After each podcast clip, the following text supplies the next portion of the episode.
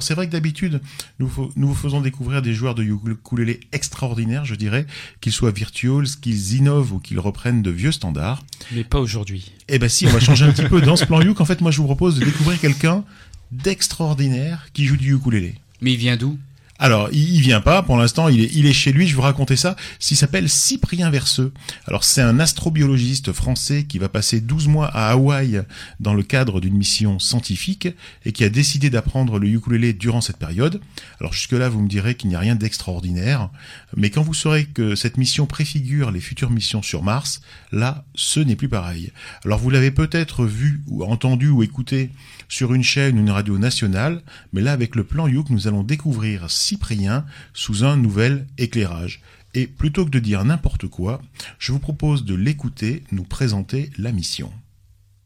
ASIS, c'est un programme qui est euh, financé par la NASA pour préparer les futures missions vers Mars. Moi, je fais partie de la mission ASIS 4. C'est une mission d'un an où euh, six scientifiques vivent dans un dôme sur un volcan à Hawaï, complètement isolé du monde. C'est-à-dire que depuis euh, depuis 8 mois, j'ai vu ou parlé à personne en dehors de mes coéquipiers. Même euh, même nos emails ont un délai de 20 minutes dans les deux sens. On n'est jamais exposé à l'air libre, puisque même quand on sort dans la roche autour, on a on, a des, des combinaisons spatiales et on passe nos journées à faire de la recherche scientifique ou à maintenir l'habitat fonctionnel, etc. Donc on vit comme sur Mars, on teste des euh, technologies qui sont développées pour l'exploration de Mars, et on est observé en permanence euh, par des par des caméras, par des capteurs, avec des questionnaires, etc. pour voir comment est-ce que notre santé mentale évolue et pour voir aussi comment est-ce que nos performances évoluent. Alors voilà, donc ça c'est un peu la présentation du programme. Vous allez vous me dire, alors il est coupé du monde, comment t'as fait pour l'interviewer? D'abord parce que lui il est à Hawaï et, et moi je suis en France. Hein, je vous rappelle qu'on est on est Valbonne Sophie Antipolis. Eh bien en fait, je lui ai posé mes questions par mail il a enregistré ses réponses et il m'a envoyé euh, des fichiers, comme il les a déposés sur un serveur, des fichiers que j'ai pu récupérer. C'est comme ça que j'ai récupéré tous les petits, les petits fichiers que, que l'on va écouter ensemble. C'est vraiment hyper, hyper intéressant. Et moi, je vous propose tout de suite d'écouter la présentation de l'équipe. Alors dans la mission, on est six. Il y a quatre Américains, une Allemande et puis bah un Français. Euh, L'Allemande Christiana, elle est chef scientifique. Dans sa vie, euh, avant la mission, elle était, bon, elle est toujours d'ailleurs, euh, et docteur en physique. Ici, elle travaille sur euh, comment extraire de l'eau des sols martiens. Ensuite, il y a Shena qui, euh, elle est à la fois médecin et chef de la sécurité. Ce qui veut dire que soit elle nous empêche d'avoir des accidents stupides, soit elle nous répare ensuite. Ensuite, il y a Andrzej qui est contrôleur aérien interplanétaire dans sa vie d'avant la mission. Ce qui veut dire en gros qu'il pilote ou qui copilote des, des engins spatiaux, des sondes par exemple. Et il est aussi pilote, pilote d'avion. Ici, il est chef ingénieur. en gros, il vérifie que les euh, que les systèmes de l'habitat tournent bien. Parce que dans l'habitat, il y a plein d'électronique, plein de capteurs, etc. Et sur Mars, c'est ce qui nous maintiendrait en vie. Ensuite, il y a Carmel, le commandant. Alors Carmel, c'est une euh, une scientifique spécialiste des sols qui travaille beaucoup sur le terrain. Elle a travaillé en Alaska, par exemple. Après, il y a Tristan. Euh, Tristan qui est architecte, architecte spécialisé en milieu extrême et il travaille sur le développement d'habitat pour pour les futures missions sur Mars. Et euh, bah, le dernier, c'est moi, Cyprien, je suis astrobiologiste, et je travaille entre autres sur comment est-ce qu'on peut produire sur Mars ce dont on a besoin. Et euh, je travaille avec des bactéries, des bactéries vertes qu'on appelle des cyanobactéries, qui pourraient transformer ce qu'elles trouvent dans le sol et dans l'atmosphère de Mars en, euh, en oxygène, en nourriture, en engrais pour les plantes, en carburant, etc. Et je fais ça pour que les premiers astronautes sur Mars puissent être aussi indépendants que possible de la Terre. Alors là, c'est un peu, c'est un peu étonnant. Vous êtes toujours au plan Youk, hein, je vous le rappelle. Hein. On est sur Clin d'œil FM 106.1 ou en streaming sur almaclindeuilfm.org. Pour l'instant, c'est un peu le côté, euh, on parle de ukulélé, mais pas que. Hein. On est en train d'écouter Cyprien Verseux qui nous a présenté un petit peu le contexte de sa mission spatiale, euh, un peu ses collègues de, de travail, on va dire, le, le, contrôleur euh, aérien interplanétaire. Ça, ça le, ça, ça le fait. Moi, je veux devenir ça quand je serai plus grand. Et, et, et écoutez, le plus simple, c'est qu'il nous présente un petit peu une journée type. On va l'écouter tout de suite. Alors une journée type, je me lève vers 7 euh, du matin, je travaille sur des articles scientifiques pendant que le dôme est calme. Ensuite vers 9 heures, on commence à se préparer pour ce qu'on appelle une sortie extravéhiculaire. Alors on n'en fait pas tous les jours, hein, c'est euh, à peu près deux fois par semaine. Euh, donc les sorties extravéhiculaires, on va mettre des combinaisons spatiales qui prennent pas mal de temps à mettre. Euh, ça prend au moins une demi-heure en général. une partie des, équipiers, ceux qui ont mis les combinaisons, vont aller dehors dans les dans les champs de lave autour et faire des missions de géologie. Ça pourrait être par exemple explorer des tunnels de lave et faire des, des cartes de ces tunnels, pendant que euh, les équipiers qui restent à l'intérieur du dôme gardent un contact radio avec eux Ensuite, la sortie extravéhiculaire va se terminer en général autour de bon, une heure de l'après-midi, parfois un peu plus tard. On va déjeuner. Alors le déjeuner, c'est un peu particulier parce que ici on a que de la nourriture longue conservation. Par exemple, du jambon déshydraté, des légumes déshydratés, de la farine, etc. Après le déjeuner, en général, je vais travailler en laboratoire. Je vais m'interrompre de temps en temps pour faire un peu de sport. Donc euh, on a un tapis de course, on a une barre de traction, on a des bandes de résistance. Et le sport c'est vraiment important aussi. Hein. Quand, on n'est jamais à l'extérieur et qu'on passe euh, notre temps dans un dôme de 11 mètres de diamètre, c'est super important. Ensuite on va dîner tous ensemble. Alors notre dîner c'est aussi notre euh, notre meeting quotidien. C'est-à-dire qu'on va parler des différents problèmes du dôme, faire un point sur les projets, etc. Puis après on va parler de, de, de choses plus personnelles. Après le dîner, je vais finir rapidement mon travail s'il m'en reste, et puis monter dans ma chambre et jouer du ukulélé. Après le ukulélé, bah, je fais des, des, je réponds à des questionnaires. On a, on a plein plein de questionnaires, euh, des questions qui vont de ce qu'on a fait pendant la journée à comment on sent. Euh, on a des tests aussi pour voir comment est-ce que nos performances cognitives évoluent. Ça prend, euh, au total, ça prend une bonne heure par jour. C'est important parce que c'est une des raisons pour lesquelles on est là. Et puis après ça, j'ai parlé un, peu avec mes coéquipiers s'il si, en reste qui sont debout et puis euh, aller me coucher vers minuit. Alors voilà, ça, a été assez intéressant comme euh, comme interview. De mon côté, j'ai donc préparé des questions. J'ai essayé d'imaginer un petit peu euh, tous les scénarios possibles. Et c'est vraiment étonnant, je dirais, pour pour des chroniqueurs comme nous, hein, dans dans à Clin d'œil FM, on parle plutôt du ukulélé, d'arriver à contacter comme ça des des gens qui sont plutôt occupés. Hein, vous avez remarqué, ça fait quand même des journées assez assez remplies et des gens qui prennent le temps, ben voilà, de nous répondre de façon euh, pédagogique. C'est un gars qui, qui a une voix super. Hein, il, devrait, chanter. Hein. Il a une voix vraiment très hein, très très typique. Et, et, c'est super intéressant ce qu'il ce qu'il raconte. Moi, j'essaie d'imaginer. Alors, c'est vrai quand on dit que il y a des gens qui habitent comme ça sur le flanc d'un euh, d'un volcan à Hawaï, euh, qui vont vivre enfermés pendant 12 mois. Une des questions qu'on se pose, bon, ben, c'est comment comment ils font? Est-ce qu'ils sont ravitaillés? Est-ce qu'ils sont totalement autonomes? On pense en plus, euh, je crois que c'est Seul sur Mars aussi sur de, de, de films comme ça. Comment ça se passe? Et alors justement, je l'ai posé comme question est-ce qu'ils sont autonomes ou pas? Comment ça se passe? Alors on n'est pas complètement autonome, simplement parce que le dôme à la base était construit pour une mission de 4 mois, et du coup on peut stocker que quelques mois de nourriture, d'eau, etc. Donc on a des ravitaillements. Alors les ravitaillements, ça se passe comment? On est prévenu longtemps à l'avance, et un peu avant que les, gens qui nous ravitaillent arrivent, on va couvrir les hublots de, l'habitat, on va se mettre des, euh, des écouteurs, bon, on va se mettre du bruit dans les oreilles, quoi. Ce qui fait que quand les gens arrivent, on les, les entend pas, on les voit pas, on, on sent même pas leur présence. Ils vont nous envoyer un email une fois qu'ils sont partis, puis on va sortir en combinaison et trouver des caisses de nourriture devant l'habitat. Ou on va trouver nos réservoirs d'eau plan. Euh, pour l'électricité, par contre, on est autonome, on a des panneaux solaires. Bon, c'est pas toujours super parce que ça veut dire que quand il y a quand il y a un temps nuageux, bah on doit euh, on doit manger de la nourriture froide, on peut pas courir sur le tapis, on doit annuler des expériences, etc. Donc voilà, ça fait un peu genre cadeau de Noël, hein, j'ai un peu l'impression, c'est-à-dire euh, ça y est les enfants, cachez-vous vite, le Père Noël va passer. Puis, puis vachement dépendant aussi de du, du temps aussi de dehors là avec euh, son électricité, tu vois, manger froid, euh, pas courir, tout ça, c'est c'est il y a des contraintes quand même, donc c'est pas entièrement cool quoi, tu vois. Je sais pas, moi ça me fait penser un petit peu, si vous voulez, un peu genre Love Story ou tous ces trucs où les mecs ils rentrent dans des ils rentrent dans des trucs, ils sont enfermés, ils appellent ça une aventure, mais en fait ils sont juste filmés, ils ont qu'à boire et, et, à s'engueuler. Et là c'est un peu, sauf qu'ils font des expériences là. Là c'est des vrais, voilà, c'est pas les mêmes genres d'expérience. C'est pas les mêmes. On est bien d'accord. Euh, alors moi, il y avait une question qui me que j'avais préparée comme ça. C'était ok, donc j'imaginais que euh, je sais pas s'il était autonome ou pas, mais je pensais qu'il ne le serait pas. Euh, ne serait-ce que pour l'eau, euh, ça c'est compliqué. Si on arrivait à vivre en totale autonomie de nos jours, bah, ça, se saurait quoi. Et on aurait déjà envoyé des mecs peut-être sur Mars ou, plus loin. Et alors justement, une des questions que, je me posais, qu'on se pose tous, c'est quel est l'impact en fait par rapport à l'autonomie? Est-ce qu'il y a du rationnement? Est-ce qu'il faut qu'il fasse attention au niveau de la gestion de son stock? Et je vous propose d'écouter sa réponse les contraintes induites par la gestion de, des stocks. Pour l'eau, je pense que le plus flagrant, c'est euh, les douches. Que je prends, euh, je prends que deux douches d'une trentaine de secondes par semaine, des douches froides en plus. Euh, on a des lingettes désinfectantes pour pour se laver un peu après les séances de sport quand même. Moi, je récupère l'eau de la douche. C'est-à-dire que je mets une bassine en dessous de moi, et puis après j'utilise l'eau pour laver le sol de la cuisine par exemple. On doit aussi, pour pour la vaisselle, on a juste quelques centimètres d'eau dans un seau pour la vaisselle de la journée. Pour laver notre linge aussi, on le fait en général dans le lavabo. Voilà, ça c'est pour l'eau. Pour la nourriture, ben, euh, on a largement assez de nourriture, donc on n'a pas besoin de se rationner. Euh, on mange à notre faim. Euh, par contre, bon, si on finit le Nutella après une semaine, ben, on doit passer plusieurs mois sans. L'électricité, je pense que c'est le, le plus difficile. euh, dans le sens où parfois bah, on prévoit on prévoit notre journée et on prévoit de cuisiner par exemple, on prévoit de passer du temps sur le tapis de course, on prévoit des expériences et puis on doit tout annuler parce que le ciel est couvert et on génère pas assez d'énergie. Voilà, donc ça c'est un peu la gestion du, du stock au, quotidien. Et ensuite, moi, ce qui, je me suis dit bon voilà, imaginez que ça vous arrive. Vous êtes sélectionné pour participer à un programme comme ça. Vous allez partir pendant 12 mois loin de vos familles. Et la question que je me suis posée et que je lui ai posée, c'est euh, ben, combien de temps tu as eu pour pour préparer tes affaires Et on va écouter sa réponse. Alors j'ai eu en théorie un peu plus d'un mois pour me préparer après avoir su que j'étais sélectionné. Maintenant en pratique c'était beaucoup moins de ça, simplement parce que j'étais pas sûr d'avoir un visa. Donc j'ai fait plusieurs séjours aux États-Unis dans les dernières années parce que je travaillais avec la NASA.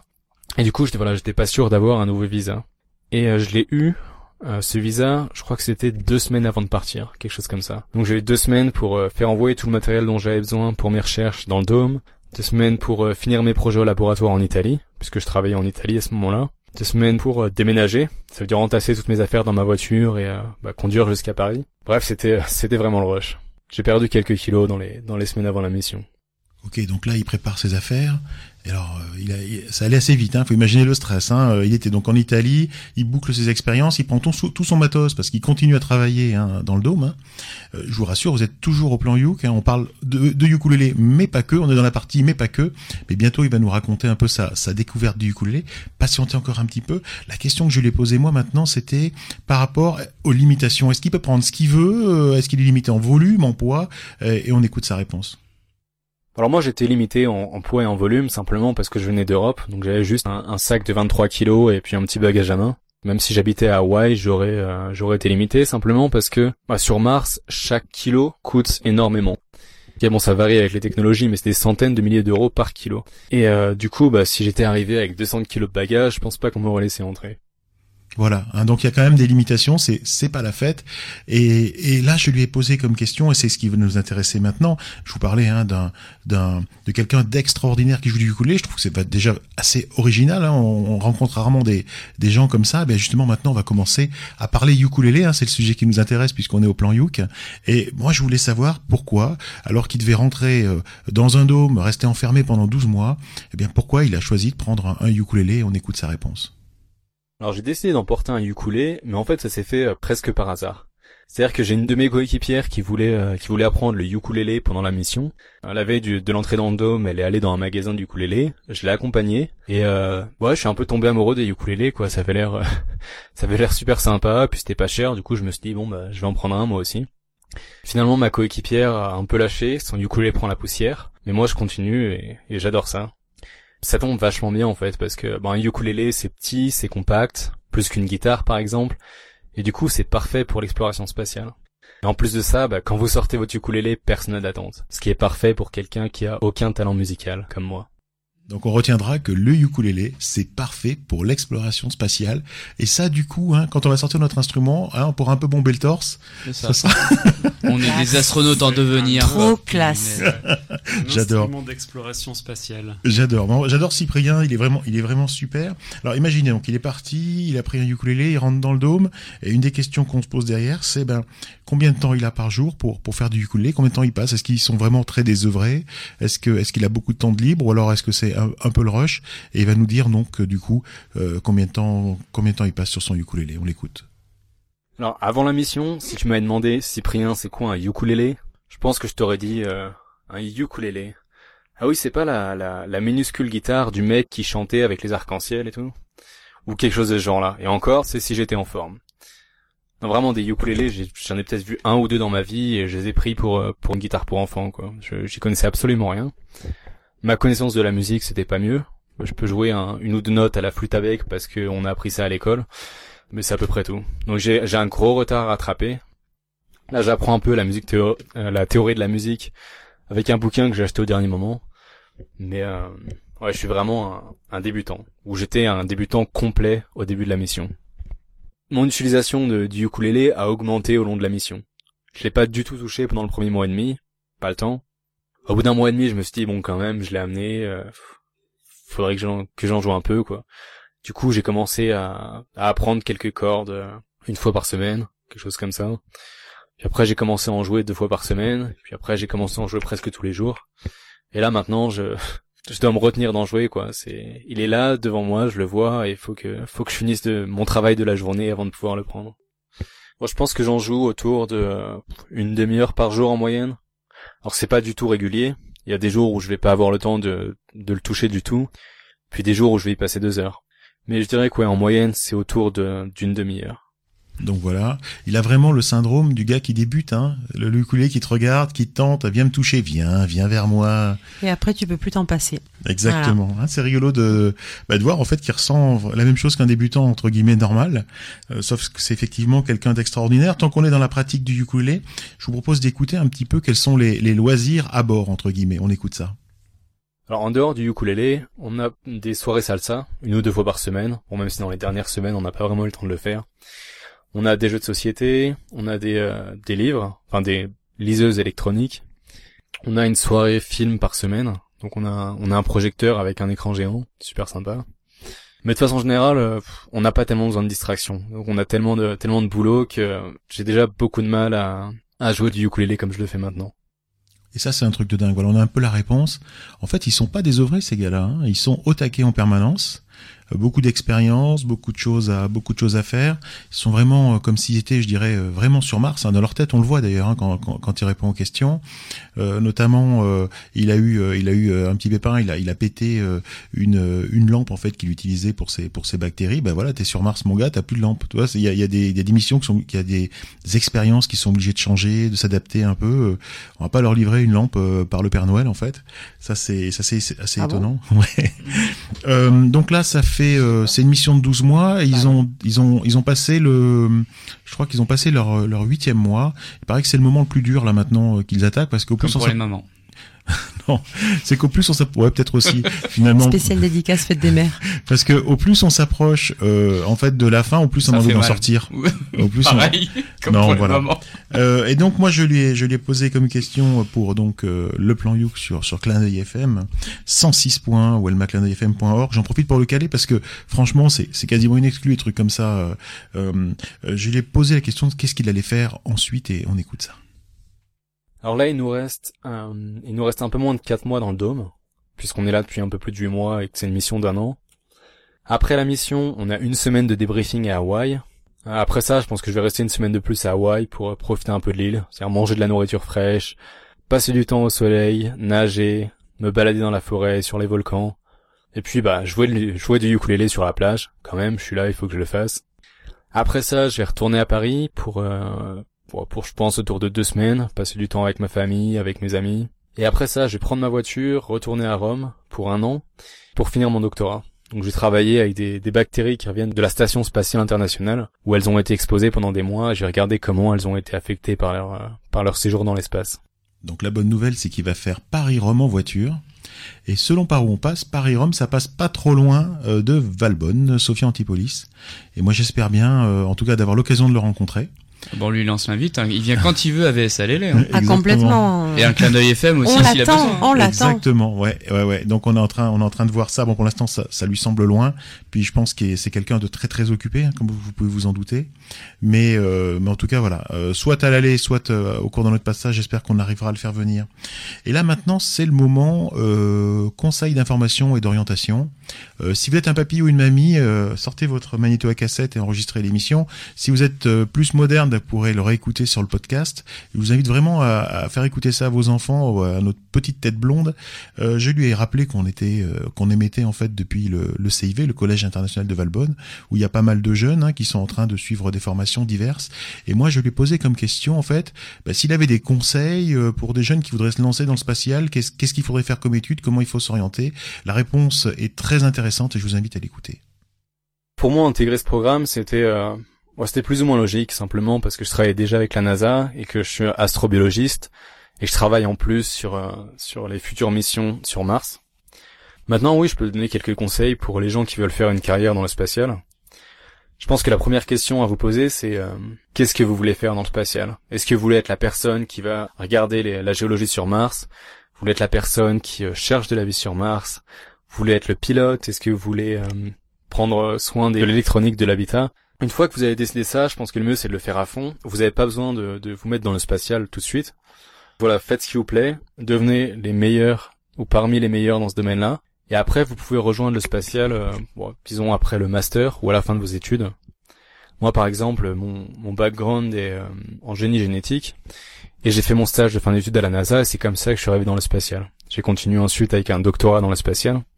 Après, vous avez d'autres moyens de d'autres moyens de rejoindre euh, de rejoindre ce domaine. Par exemple, euh, l'agence spatiale européenne a un programme qui s'appelle le YGT, Young Graduate Training, si je me trompe pas. vous, pouvez faire ce programme-là et après ça vous ouvre ça vous ça vous ouvre plein de portes. C'est une super passerelle de votre domaine dans le spatial. Une autre possibilité, c'est l'ISU, l'Université spatiale internationale. Et alors eux, ils ont des programmes de des programmes de master d'un an ou alors un programme de un programme d'été.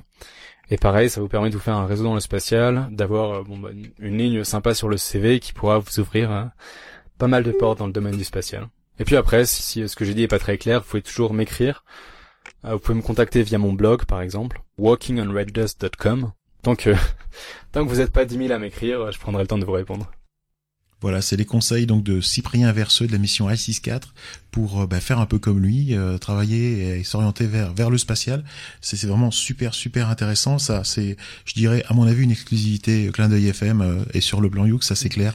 Et juste pour rebondir, parce que j'ai j'ai pu par le par le passé faire un peu des études dans le spatial moi-même, et c'est vrai que le, le, le programme dont il parle, Cyprien, le YGT, c'est donc c'est Young Graduate Training Program. C'est en fait c'est donc il y a une grosse sélection parce qu'en gros il y a, euh, plus de 2000 candidatures et il y en a que 15 de sélectionnés, un truc comme ça. Et ça vient de partout en Europe. Et en fait ils vont passer à chaque fois euh, style 2-3 mois dans, euh, dans chaque agence spatiale européenne et aussi un truc comme 4 ou 5 mois à, Kourou en Guyane. C'est un programme qui dure 3 ans, je crois 2-3 ans. Donc euh, et c'est vraiment très intéressant et malheureusement j'ai pas eu la chance d'être sélectionné, mais c'était, enfin moi ça, ça avait été toujours un rêve de pouvoir partir en effet euh, YGT parce que c'est, je pense que les gens qui, qui arrivent à être sélectionnés, ils apprennent beaucoup de choses et ils, ont aussi cette connaissance spatiale pas seulement euh, on va dire franco-française ou ou dans le pays où ils sont en Angleterre ou en Allemagne ou quoi, mais ils ont cette notion de programme et euh, de, de collaboration euh, internationale qui est très importante dans ce milieu-là.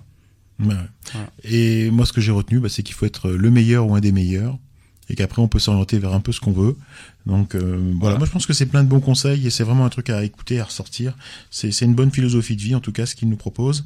Alors je vous rappelle qu'on est donc euh, sur le plan Youk euh, sur clin FM 106. ou almaclindeuilfm.org et qu'on est a priori quand même une émission qui parle de ukulélé mais pas que. Et ben moi je vous propose de revenir un petit peu plus sur le ukulélé et je lui ai demandé en fait s'il avait pas un morceau à nous conseiller qu'on pourrait écouter ensemble. Ouais, alors j'aimerais bien vous faire écouter Battle de Time Annie Gardner. Alors pourquoi celui-là? Bah simplement parce que je connais pas des masses de, joueurs de ukulélé, puisque j'ai découvert le ukulélé dans le dos mais que j'ai pas accès à internet.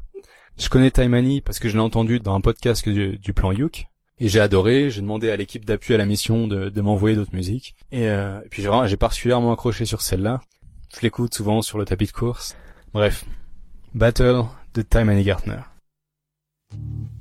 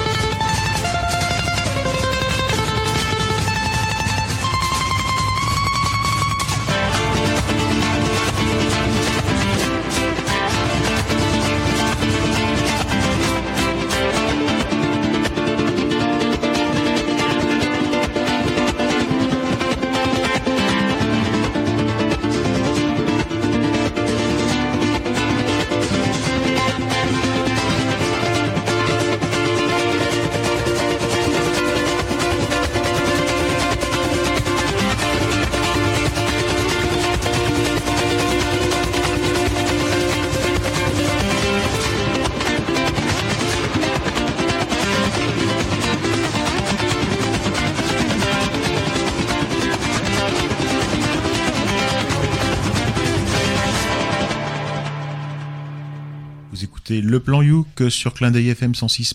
ou sur almaclindeuilfm.org si vous êtes en streaming. Et on vient de terminer en fait une interview avec Cyprien Verseux, un astrobiologiste en fait qui est donc euh, à Hawaï et qui nous avait proposé d'écouter Tamaine Gardner dans Battle.